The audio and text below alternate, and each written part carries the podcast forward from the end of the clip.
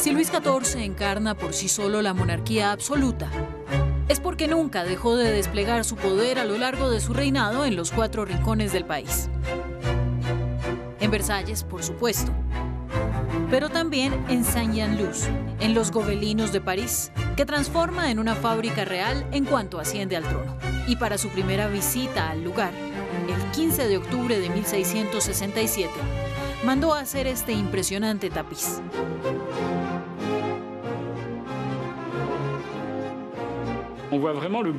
Realmente se puede ver el bullicio de esta fábrica. El rey está allí para elegir el mobiliario que tendrá lugar en estos diferentes palacios. Así que sacamos piezas de orfebrería, como aquí, magníficos muebles de marquetería. Pintura, escultura, mobiliario. Bajo Luis XIV, la fábrica se convirtió en una institución enteramente dedicada a la gloria de la monarquía. Como en el pasado, todos los muebles del castillo de Versalles, como esta cómoda, se restauran aquí. ¿Qué fue complicado? Los diferentes materiales. Es decir, los tonos, el caré y la madera. Tres materiales diferentes que requieren mantenimiento aproximadamente cada 15 o 20 años. Es un mueble que representa el poder. En otras palabras, Luis XIV, representado por estos personajes mitológicos. Cuando recibía a sus homólogos extranjeros, como diríamos hoy en día, creo que también le permitía mostrar todo lo que Francia era capaz de producir, tanto en tapices como en pinturas y muebles. Esta muestra de poder se refleja también en acontecimientos importantes de la vida del rey, como su compromiso con María Teresa, la heredera al trono español una alianza negociada en la isla del Faisán, en la frontera franco-española, para poner fin a años de guerra. Hoy en día ese lugar es seis meses español y luego seis meses francés, bajo la autoridad de un oficial de la Marina que todavía lleva el título de virrey.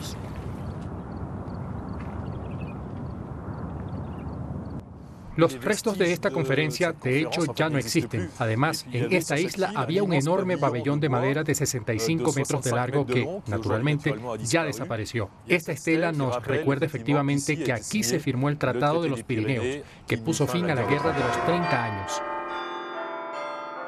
Fue el 9 de junio de 1660, en la iglesia de San Juan de Luz, cuando se celebró la boda real.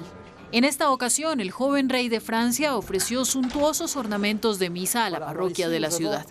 La ropa siempre en excelente estado. Es el manto, que de hecho se llama el manto de Luis XIV. Fíjese en la coquetería de la serpiente que está rodeada de perlas preciosas. Hoy, tres siglos después, estas prestigiosas prendas se siguen usando. Es parte del patrimonio, un patrimonio vivo, por lo que hay que utilizarlo. Y no son piezas de un museo, son piezas que se utilizan todos los años. 22 años después de este matrimonio impuesto por la razón de Estado, Luis XIV y María Teresa se instalan en Versalles. Aquí cada detalle está diseñado para impresionar a los visitantes, para recordarles el poder del rey, como esta preciosa pintura y ahora está un poco preocupada por él, ¿no? No, no es el más grande que hemos hecho. Digamos, después hay una dimensión simbólica en el cuadro. Es el maestro del lugar. Digamos que lo llevaremos a casa.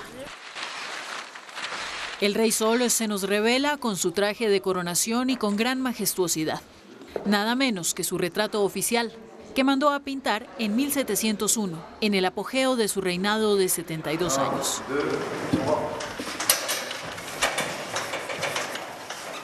Attends, essaye de lever, Romain. Encore un petit peu, 50 cm. Encore, encore. Ok, nous on est bon à droite. Los trabajadores también agradecen el regreso del soberano. Sigue siendo uno de los cuadros clásicos del Palacio de Versalles, que hay que ver en las visitas normales. Así que estamos contentos de cedérselo y acercárselo hoy. El momento es solemne. Luis XIV encuentra su lugar en el Salón de su Apolo, la sala del trono. Aquí es donde daba sus audiencias, donde había que impresionar al distinguido visitante. La sala está siendo completamente restaurada. Realmente se necesita una alfombra que pueda cubrir el escenario con exactitud.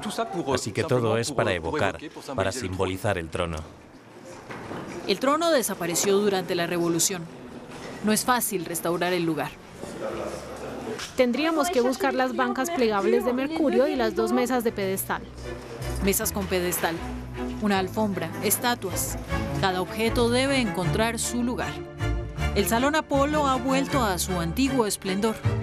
El corazón de un castillo extraordinario que sigue siendo testigo de la huella que dejó el Rey Sol en la historia de Francia.